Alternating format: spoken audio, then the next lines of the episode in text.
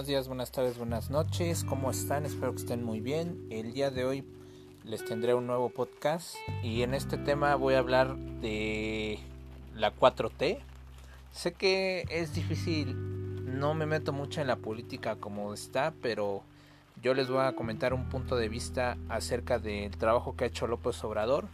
En este caso voy a hablar de cómo está avanzando el gobierno de la Ciudad de México y la alcaldía en particular donde resido, que es Iztapalapa.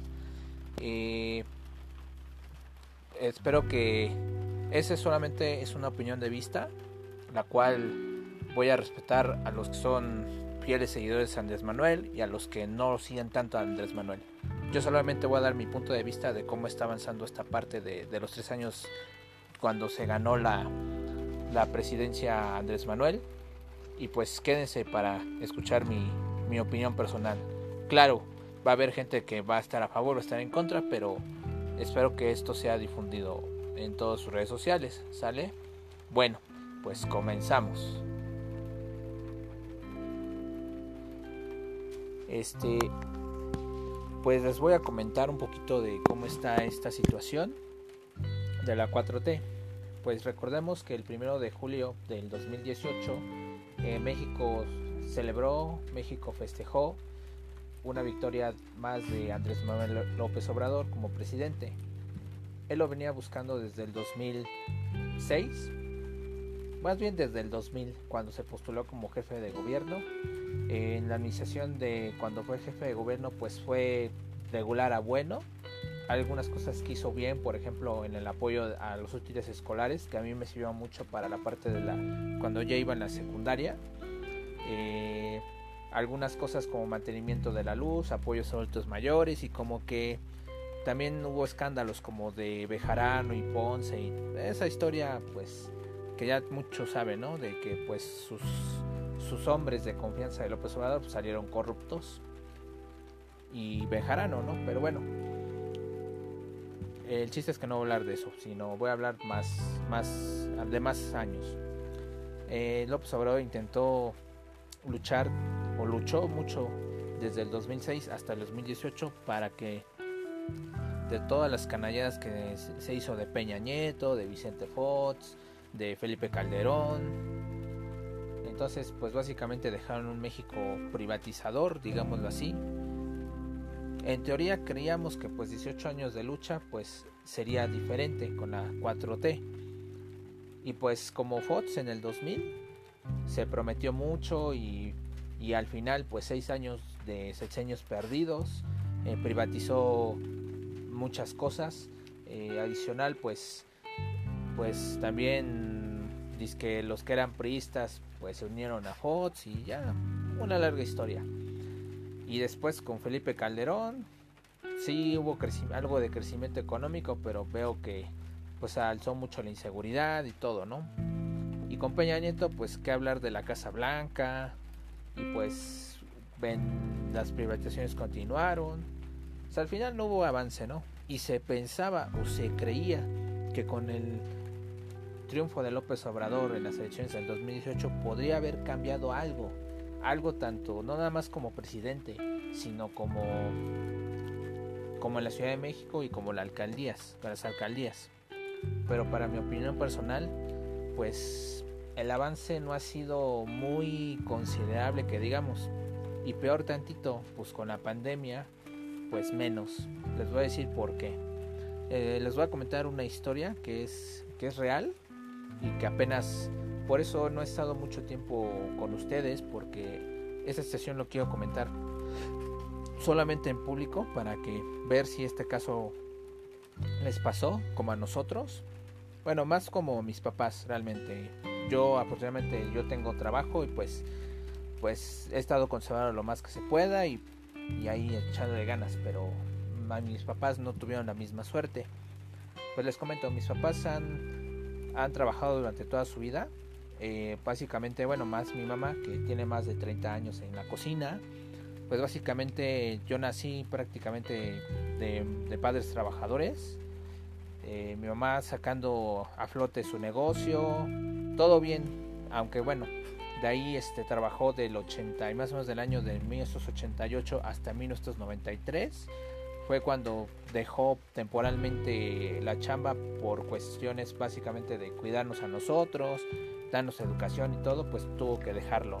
Pero lo retomó hasta el año de 1999, un mes de mayo. Comenzó vendiendo pues básicamente literal en la calle, no tuvo ningún permiso de nada, trabajó ahí en la, en la banqueta Básicamente trabajamos primero pues tacos, eh, el año dos, del 2002 hasta la fecha. Ya estamos vendiendo comida corrida. Antes vendíamos tacos, tacos de suadero, longaniza, campechanos. Luego después nos fuimos con comida corrida y tacos. Y después pues ya nos quedamos con comida corrida desde el 2002 a la fecha. Eh, hemos trabajado ininterrumpidamente, solamente a excepción de cuando fue lo del terremoto de, del 2017, que pues sí dejamos de trabajar unos días por, por toda la situación que hubo en ese entonces. Este, una ocasión igual mi mamá tuvo que ausentarse unos días igual por, por cuestiones médicas y, y después pues básicamente pues en la pandemia y les, les voy a contestar, les voy a decir por qué. Haz de cuenta que pues ya fue el sema, pues en marzo ha pasado del año pasado donde pues todo mundo cerró, igual mis papás cerraron y pues estuvimos así todo el mes de abril y mayo. Hasta que en junio más o menos pues ya nos dijeron de las nuevas normas, de la nueva normalidad, que hay que estar con cubrebocas, con sanitizante y todo lo, todo lo que se necesitaba. Pero entonces pues llegó un, supuestamente nos dijo el gobierno pues que para nos vinieron a supervisar de que todos cumplíamos con las medidas sanitarias y todo lo demás, ¿no? Pero el problema resultó ser de que, ok, en abril y mayo no trabajamos, pero a partir de junio a la fecha nos estuvieron checando mucho la, un área que se llama el área de mm, inspección sanitaria y pues nos, hicieron pues básicamente de checar pero para este año, en 2021, nos cerraron dos veces el negocio de comida. ¿Por qué? Según alegan de que pues no teníamos, supuestamente abrimos en semáforo rojo y que supuestamente no estábamos cumpliendo con las medidas sanitarias y que teníamos que tener un permiso de aviso de funcionamiento. Pero ¿por qué pasa esto, no? En teoría, todos los restaurantes que tengan razón social o que tengan un local o razón social, pues es válido, ¿no? De que pues necesitan su aviso de funcionamiento para operar y pues deben tener ciertas medidas de seguridad como su código QR, checar la temperatura y todo lo demás. Eso es en un restaurante oficial y es válido, por decir, si no tienes permiso te cierran y pues es... Pero a lo que nos pasa a fregar no fue ahí, nos pasó a fregar a los que no tenemos un puesto fijo, es decir, nosotros somos como mis padres, ellos trabajan como negocio ambulante. Para ellos lamentablemente no, no nos favoreció. Lo tomaron como un negocio como cualquier otro, como un local. Y eso pues no, no es... Nos cerraron porque supuestamente era un local que teníamos que haber registrado nuestro permiso de funcionamiento y que supuestamente no cumplimos con ciertas medidas sanitarias. En teoría ellos alegan eso mis papás tuvieron que ir varias veces a, pues a, reclamar y a, regularizarse pero sé que les voy a dar muchas vueltas a lo mejor y pues les, les voy a dejar un poquito revuelto la situación pero en pocas palabras a nosotros nos consideraron que nuestro negocio de comida de más de 20 años lo toman como un negocio este el e, negocio establecido cuando en realidad estamos trabajando afuera de, de la banqueta estamos trabajando en pues básicamente un garage. En un garage que, pues, que tiene un garage, nada más metemos carros y ya.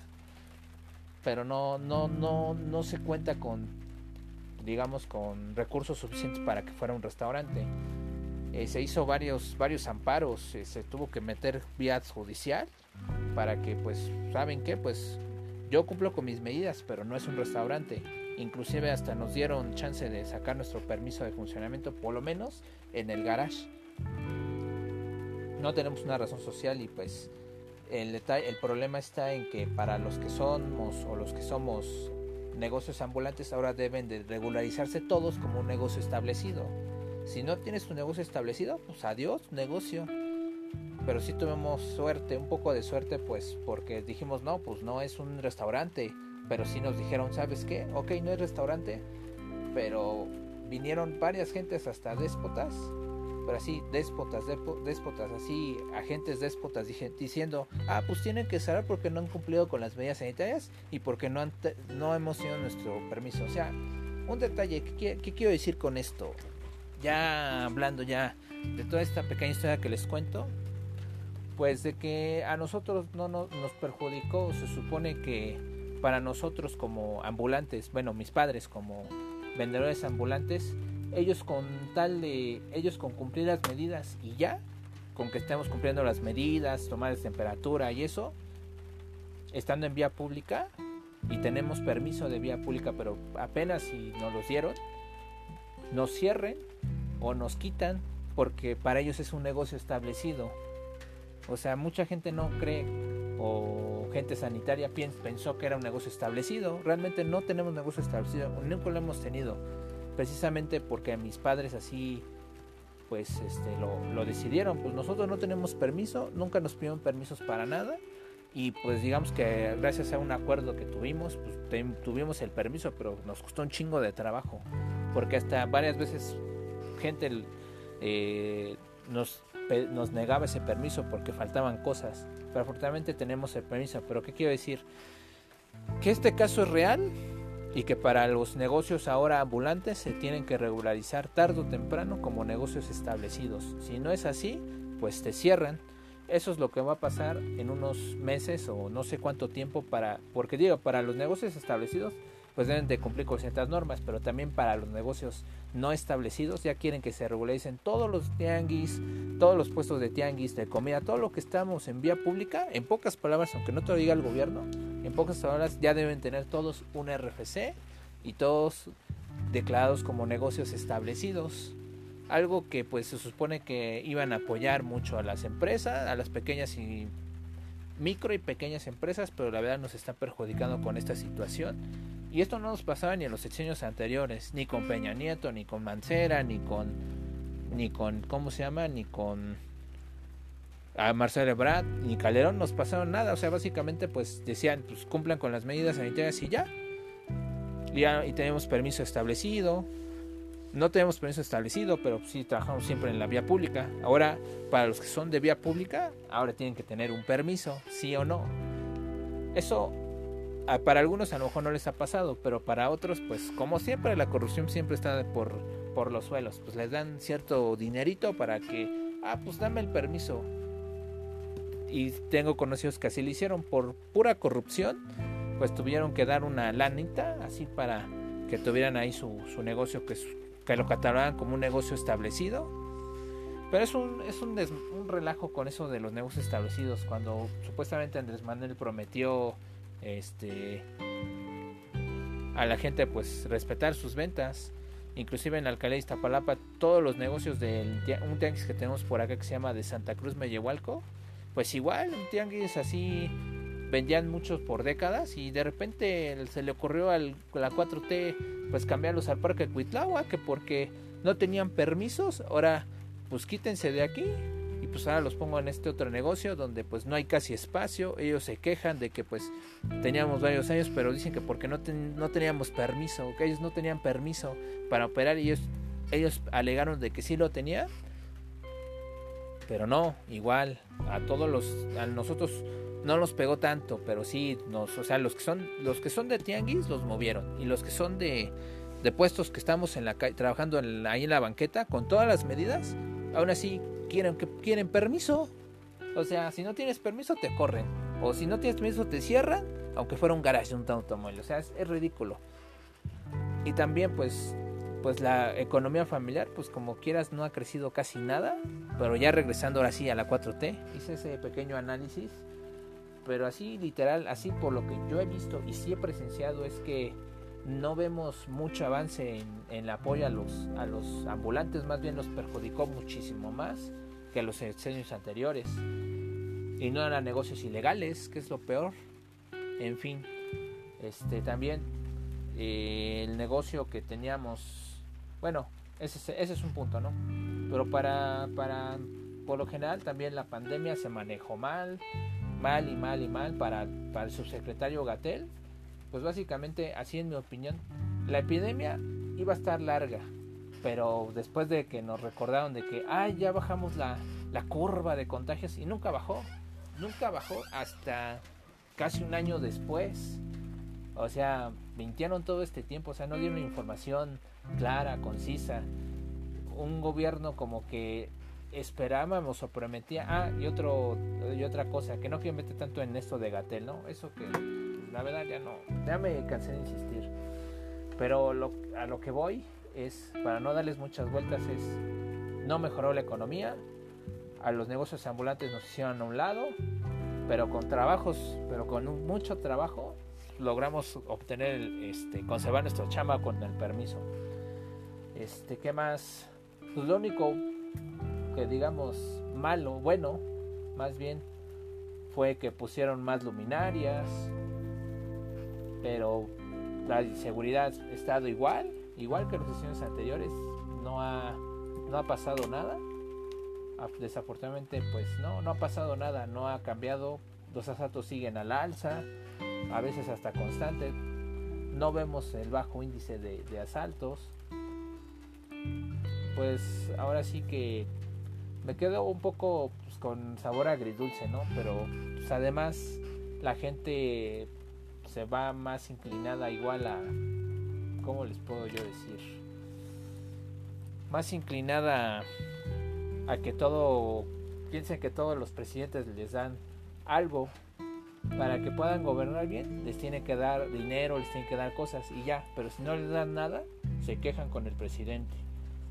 Igual es que es un tema delicado, pero pues pues lo único que puedo yo decir de esto es la economía no ha sido buena. Los negocios pues básicamente con con esto de los permisos y todo esto, pues a muchos no tuvieron ya trabajo, murieron de eso, murieron de COVID, murieron otros pues porque nunca hubo ventas, murieron de depresión. Tuve yo vecinos de que pues gente que murió de COVID y ya no tenía ni siquiera ventas. O sea, muchos nos, nos quitaron los trabajos básicamente. Ese es el tema. La inseguridad ha estado igual que todos los años anteriores. Se, se creyó que con López Obrador solamente sé que votamos por él por el hartazgo. Eso siempre ha pasado, o siempre ha sucedido. Pero con López Obrador, pues, la seguridad nunca pues, se mantuvo constante. Este, del tema del modelo neoliberal, de que supuestamente todo iba a ser nacional, pues básicamente lo que hizo López Obrador fue continuar con la con el régimen neoliberal, es decir, pues sigamos consumiendo del extranjero, más capital extranjera, eh, el Tratado de Libre Comercio pues no le modificaron nada, o sea, básicamente seguimos, seguimos ah, en esquemas de privatizaciones, aunque ahorita no se menciona mucho el esquema de privatizaciones porque ahora ese esquema de privatizaciones pues se los echan a Peña Nieto y así, pero la verdad es que no, no ha habido cambios en tres años, sinceramente, de tantos años de lucha que hizo López Obrador. Supuestamente iban a nacionalizar los bancos, que iban a nacionalizar todo, y pues el problema también fue que pues los mexicanos pues no, no hicieron nada, o sea, siguieron con sin así con todo respeto. Siguieron pues no lucharon por su lado, a lo mejor sí un poco porcentaje de, de la gente pues luchó, este luchó, luchó, luchó. Y se exigió al gobierno si yo voté por él hay que exigir y mucha gente se exigió, por ejemplo, ahorita con los de los niños con cáncer, pues se quedaron sin medicamentos y si hay pruebas que sí, no son 20 personas, hay mucha gente que se quedó sin medicamentos. Pues básicamente pues el apoyo pues ya no hubo. Y pues pues ya nada, pues solamente pues, ahora sí que pues no hay que cambiarse de partido, sinceramente ya no yo digo que no sigue para siguientes años yo digo que voten, pero para no por un partido o porque les dé más, les dé menos. O sea que hay que trabajar todos juntos para que sea un México pues mejor, porque los políticos no son la solución de cambiar al mundo o a México, sino también nosotros tenemos que poner nuestra parte, cosa que hasta yo me incluyo no hemos hecho como sociedad. Que cooperemos con México, o sea, que no tiremos basura en las calles, que no le demos sobornos a los policías, que trabajen derecho, digámoslo así, no meterse en, cosas ilegales, pero pues mientras eso no cambie, aunque cambien de presidente miles de veces y aunque cambien de partidos, pues si no cambiamos nosotros mismos la forma de pensar y que si es que el presidente no hace nada, no hagamos nosotros algo, pues nos va a llevar a la chingada, sinceramente, con todo respeto. Pero bueno, eso es mi opinión. Bueno, espero que hayan escuchado este podcast y pues sé que les di muchas vueltas y no pude concluir muchas cosas, pero espero que en un siguiente video hable un poquito con más calma y respeto mucho a los a los que son fieles a López Obrador. Si tienen algún comentario o sugerencia, no duden en compartirlo. Y pues nada, pues nos vemos en un próximo podcast y bye.